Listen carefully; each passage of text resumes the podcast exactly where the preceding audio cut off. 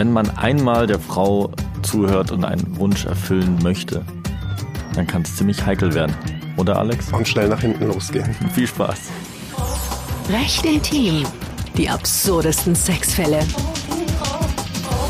Lieber Alex, die nächste Folge steht an. Ich muss ja sagen, nachdem das letzte Mal Vogelwild war und wir auch sehr viel über unseren Produzenten gelernt haben, dass er gerne an Grabmäler pinkelt.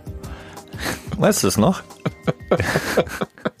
Das, also für alle, die, die diese letzte Folge nicht gehört haben, wird David in ein sehr zwielichtiges Licht gerückt gerade, ja, also. Ja, ich darf ja nicht zu viel sagen, sonst würden wir die Folge davor nicht hören. Also ihr müsst euch die unbedingt anhören. Ja. Und jetzt kommen wir wieder zurück zu einem Fall, der wirklich passiert ist und den du auch betreut hast. Worum geht's denn diesmal? Ja, äh, diesmal geht es um eine ziemlich abgefahrene Geschichte, die ich wie so oft einfach schier nicht glauben konnte, als Mann mit Doppel-N sie mir dann erzählt wurde. Und es fängt alles mit diesem idyllischen Hauskauf an. Ja, ein Pärchen kauft sich das Traumhaus schlechthin, so ein bisschen abgelegen am Waldrand, wirklich absolute Idylle, richtig schön, still, keine Menschenseele unterwegs, ja, also gerade, dass man dann irgendwann mal Sonntagnachmittags äh, in der Ferne den Bauern das Feld pflügen hört, aber das war's dann auch schon. Und eines Nachts, der Ehemann ist in der Nachtschicht, die Frau liegt schon im Bett, schläft schon, wacht sie durch ein Geräusch auf. Und zuerst denkt sie sich nichts weiter, aber nach näherem Hinhören ist sie sich sicher, das Geräusch kommt aus dem Haus. Und das Geräusch kommt immer näher. Und mit einem Schlag merkt sie, es ist jemand in ihrem Schlafzimmer. Und es ist nicht ihr Ehemann, denn sofort ruckartig wird ihr die Bettdecke weggezogen. Es steht ein schwarz bekleideter Mann mit Maske, mit Sturmhaube vor ihr, hält ihr den Mund zu, fängt an, sie zu fesseln.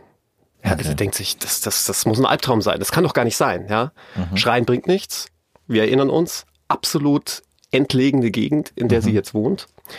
Der Mann hat einen Rucksack dabei, äh, holt aus dem Rucksack Fesselwerkzeug, fesselt sie, fängt an, ihr ganz nah zu kommen mit dieser Maske. Sie kann also richtig seinen Atem spüren und hat ein Messer dabei.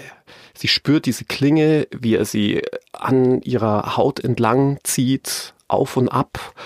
Er schneidet ihr dann ihr Nachthemd auf, fängt an, an ihren Brüsten zu kneten, spielt auch mit dieser Klinge an ihren Brustwarzen. Und dann merkt sie auch, wie er sich schon an ihrem Slip zu schaffen macht, schneidet den weg und fängt an, mit diesem Messer an ihren Oberschenkeln entlang zu gleiten, rauf und runter. Mittlerweile traut sie sich gar nichts mehr machen, sie ist bewegungsunfähig, hofft einfach nur, dass dieses Martyrium ein Ende nimmt. Sie ist sich ganz sicher, klar, sie wird jetzt vergewaltigt werden. Sie hofft einfach nur, dass sie das Ganze überleben wird. Und es geht dann weiter. Er fängt irgendwann mal an, ihr die Augen zu verbinden, was eigentlich völlig überflüssig ist, denn sie hat die Augen fest zugepresst, weil sie ihn auf gar keinen Fall erkennen will. Denn man weiß ja ganz oft, werden Leute von Sexualstraftaten ja nur deswegen getötet, damit sie den Täter nicht identifizieren können. Und deswegen denkt sie sich, ja, presse ich die Augen ganz fest zu, dann habe ich den nie gesehen, den Mann, ich kann ihn nicht erkennen und vielleicht verschont er dann mich und mein Leben. Aber vielleicht auch psychologisch ganz gut, dass man im Nachhinein nur noch Albträume hat, aber nicht die Person in, in Real Life mehr irgendwie vor sich Ja, sieht. vielleicht auch, auch, okay. auch ein Grund, aber Selbstschutz. Ähm, jedenfalls ist sie, also hofft sie äh, einfach, dass sie das überleben wird, bangt um ihr Leben. Ähm, er vergewaltigt sie dann auch. Äh, er hat mittlerweile sich selbst entkleidet. Sie hört es auch, wie er den Gürtel aufmacht, äh, wie die Knöpfe der Hose aufgehen und wie er sich dann auf sie drauflegt, drückt sie einfach nur weiter fest die Augen zu und äh, lässt dieses ganze Martyrium über sich ergehen und denkt dann aber die ganze Zeit auch daran, Mensch, scheiße, mein Mann kommt ja jetzt dann auch irgendwann von der Nachtschicht nach Hause. Was, was wird passieren, wenn sich die beiden Männer begegnen? Ähm, da wird es ja zum absoluten Eklat kommen, ja. Und einerseits hofft sie, dass ihr Mann zurückkommt, damit das Martyrium ein Ende nimmt. Andererseits hofft sie, boah, der soll bloß nicht kommen, weil sonst äh, bringt er am Schluss beide um. Ja, und es geht dann aber munter weiter. Er hat mit ihr Sex, ähm, er befriedigt sie in Anführungszeichen oral, ja, also vollzieht den Oralverkehr an ihr und auch den Vaginalverkehr. Und irgendwann, nach einer gefühlten Ewigkeit, hört sie die Haustüre ins Schloss fallen. Ja, und sie weiß, jetzt ist ihr Mann da. Sie weiß wieder nicht, soll sie sich jetzt freuen, Mhm. hat das Ganze jetzt ein Ende oder, oder wird es jetzt zum absoluten Äußersten kommen, ja. Und ähm, ja, Schluss, wie ich schon sagte, äh, ist es hier ein Blutbad, das da angerichtet wird. Und sie hört auch, wie ihr Mann die Treppe hinaufgeht. Das sind so alte Steigen, die so richtig knarzen. Aber der Vergewaltiger, den interessiert das gar nicht. Sie denkt sich, hört er das nicht, dass da jetzt jemand kommt? Der macht einfach munter weiter. Und ich meine, sie hat ja die Augen fest zugedrückt und die Augenbinde um ihre Augen. Das heißt, sie kann ja auch gar nicht sehen, was jetzt passiert. Sie hört einfach nur, die Tür geht auf. Ja. Und spätestens jetzt würde man irgendwie erwarten, krasser Eklat, ja, der Mann realisiert, was passiert und geht sofort auf den los. Aber es passiert nichts. Der Typ kommt sogar noch zum Höhepunkt, der Vergewaltiger. Und dann ist einfach Totenstille. Und man denkt sich natürlich auch jetzt als Zuhörer, was ist da eigentlich los? Ja. Ist es überhaupt der Mann? Genau, ja. Oder Ja. ist es ein Komplize? Oder, oder, oder was ist da los? Kommt jetzt der Nächste und vergewaltigt sie? Das ist auch ihr erster Gedanke.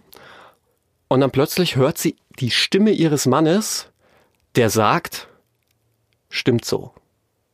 Und sie denkt sich, hä, was ist hier los? Ja, also sie kann sich überhaupt keinen Reim drauf machen, was da los ist. Es ist ansonsten still, der Mann macht nichts, der Vergewaltiger hat aufgehört, äh, sie hört, wie der sich jetzt auch wieder anzieht und ähm, dann ist das Erste, was sie erblickt, ihren Mann, wie er ihr die Augenbinde wegmacht und sie losbindet. Ja, und sie denkt sich, was zum Teufel ist hier los? Ja, aber warum, warum macht ihr Mann nichts? Wieso holt er nicht die Polizei? Wieso geht er nicht auf diesen Vergewaltiger los? Und dann guckt sie diesen Vergewaltiger an und sieht, das ist ein mittlerweile ohne Maske, ja, so ein ganz schüchtern wirkender Typ, eher schmächtig, ja, ähm, zurückhaltend, wie er ein Bündel Geld zählt. Und dann wird ihr alles schlagartig klar. Ihr Mann, ihr eigener Mann, hat diesen Vergewaltiger engagiert und bezahlt. Und dann erinnert sie sich zurück an ein Gespräch vor einigen Wochen, wo sie ihren Mann gesagt hat, ja, also einer ihrer Fantasien sei es, mal vergewaltigt zu werden. Ja? Und ihr Mann, der sonst total lahm unterwegs ist, ja, und sie muss ihm zehnmal sagen, mach dies und jenes, Das hat er hatte sich sich gemerkt. dann, genau, das hatte er sich gemerkt und hatte sich dann auf einer Dating-Plattform Mhm. mit dem Profilbild seiner Frau angemeldet und nach einem Vergewaltiger gesucht. Und im Zuge der Ermittlungen ergab sich dann auch, dass sich da wirklich unzählige Männer gemeldet hatten, Mhm. um quasi als, ich sag jetzt mal, fiktiver, fingierter Vergewaltiger zu agieren. Mhm. Und das perfide an der Sache ist nämlich das, dass die Frau wirklich dachte, vergewaltigt zu werden, wohingegen der Vergewaltiger denkt, das ist alles nur inszeniert. Und die Frau weiß auch Bescheid. Genau, Äh, ja, und das und und auch das Wehren und so. Und wenn man sich dann auch die Chatverläufe angeguckt hat, ja, also der der Mann ist da schon wirklich äh, beinahe perfide vorgegangen. Ja, er hat dann gesagt, ja, also er hat sich ja als seine Frau ausgegeben, hat dann gesagt, ja, also denkt ihr auch nichts, wenn ich so ein bisschen schrei und wenn ich mich ein bisschen wehre, das gehört alles mit dazu. Ich stehe einfach da drauf. Und eigentlich wird das Ganze noch perfider dadurch, dass seine eigene Ehefrau ihm genau diese Fantasien auch im Bett immer erzählt hat. Er hat gesagt, ja, also ich stelle mir jetzt gerade vor, dass ich vergewaltigt werde und am besten von zwei Männern gleichzeitig und so. Aber es waren natürlich nur Fantasien. Und sie hatte auch mal von ihrem Mann verlangt, sich so eine Sturmhaube mal aufzuziehen und so zu tun, als wäre er ein Vergewaltiger. Und ihn hat es halt überhaupt nicht angetört. Fand es total scheiße, dass sich seine Frau wehrt dabei. Für ihn ist Sex einfach was Einvernehmliches, etwas, wo man nicht irgendwie Kraft aufwendet. Und hat sich dann gedacht, ja, er tut seiner Frau da einen Riesengefallen und erfüllt ihr die Fantasie. Und äh, jetzt kommen wir natürlich zu der, zu der alles umwobenen Frage schlechthin. Ja. Ähm, was ist jetzt mit wem passiert? Ja. Hat sich jemand strafbar gemacht? Und wenn ja, wie? Man muss dazu sagen, also seine Frau war völlig perplex und hat natürlich beide angezeigt. Sowohl ihren eigenen Ehemann als auch diesen Eindringling. Und äh, damit musste die Polizei erstmal ermitteln und ein Staatsanwalt entscheiden, wie geht man mit diesem Fall um. Und um es vielleicht vorwegzunehmen, der Typ, der als Vergewaltiger engagiert war, wusste ja nicht, dass er jemanden vergewaltigt. Er dachte, das Ganze sei einvernehmlich, konnte das natürlich auch anhand der Chatnachrichten nachweisen, so dass es am Vorsatz gefehlt hat. Und ich habe das ja schon ein paar Mal in diesem Podcast auch erwähnt. Dieser Spruch Unwissenheit schützt vor Strafe nicht stimmt so nicht. Ja, in den meisten Fällen muss man nämlich wissen, dass man sich strafbar macht. Man muss das wissen und wollen. Ja, die Tat. Und eine fahrlässige Vergewaltigung gibt es nicht. Das ist immer vorsätzlich, sodass er, der eigentlich Vergewaltiger, als Vergewaltiger ausscheidet. Zumindest im rechtlichen Sinne. Blieb natürlich der Ehemann übrig und auch beim Ehemann muss man sagen, ähm, in erster Linie hatte er ja gedacht, hier mit Einwilligung seiner Frau zu mhm. handeln. Mhm. Und zum anderen ist Vergewaltigung ein sogenanntes eigenhändiges Delikt. Ja, ich kann nicht durch jemand anderen jemanden vergewaltigen. Leuchtet auch irgendwo ein, sodass am Schluss tatsächlich keiner sich strafbar gemacht hatte. Das einzige, was letztlich passiert ist, war, dass sich die Frau von ihrem Mann hat scheiden lassen. War auch, glaube ich, ein erbitterter Scheidungskrieg, mhm. soweit ich das dann noch mitbekommen habe. Und nur das Haus, dieses einsam entlegene Haus, wollte sie nicht haben von ihrem Mann. Ja, da sieht man mal, da hört man als Mann einmal wirklich zu und denkt, man äh, erfüllt der Frau einen ja, Lebenswunsch oder einen Fantasiewunsch. Ja, und dann kommst du sowas. Ja, äh, man muss aufpassen im, beim Sex, das sage ich ja schon immer. Wobei das natürlich schon eine echt krasse Ausformung äh, angenommen hatte. Ich, mhm. ich muss ehrlich sagen, also ich habe ja mit allem gerechnet. Ja? Ich, ich war ja auch mhm. eher so auf dem Trichter, so wie du, so man sagt, oh, jetzt kommt da noch ein zweiter Täter hinzu. Ja? Genau. Alles schon erlebt. Aber dass dann der eigene Ehemann dann reinkommt, und ich meine, du musst dir mal vorstellen, da liegt die Frau gefesselt, wurde gerade vergewaltigt und der Mann kommt rein und sagt, stimmt so. Ja, also schon eine krasse Nummer. Ja, lerne ich dazu. Später nicht immer zuhören, wenn man eine Ehefrau hat. Das heißt, Staubsaugen, Geschirrspüler ausräumen, so ist jetzt für dich tabu, ne? Ja, ich sag doch immer, die Frau an die Macht. Ja, macht Kaffee, macht den Herd. Ja. Oh, oh, oh, da wirst du dir aber jetzt einen Shitstorm einfangen, mein Lieber. Spannend. Vielen, vielen Dank. Ähm, und dann gucken wir mal, was äh, nächste Woche so passiert bei dir. Ja, es wird auf jeden Fall definitiv in den nächsten beiden Fällen wieder lustiger. So viel kann ich auf jeden Fall schon mal verraten.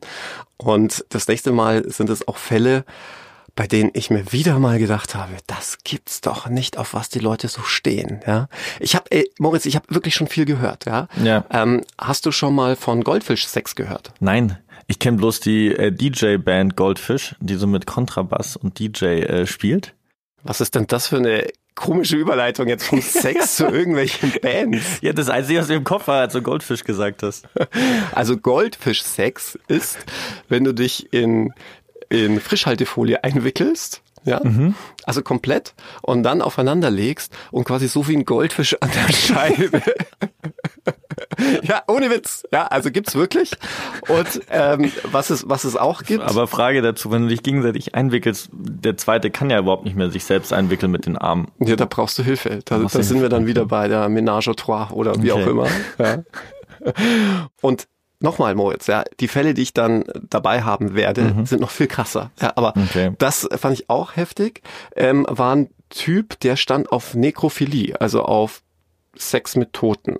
Ja, und äh, weil er halt jetzt niemanden umbringen wollte, Gott sei Dank, mhm. ja, ähm, bat er seine Frau, sich in die Badewanne zu legen, in eiskaltes Wasser, damit sich ihr Körper so wie eine Leiche anfühlt.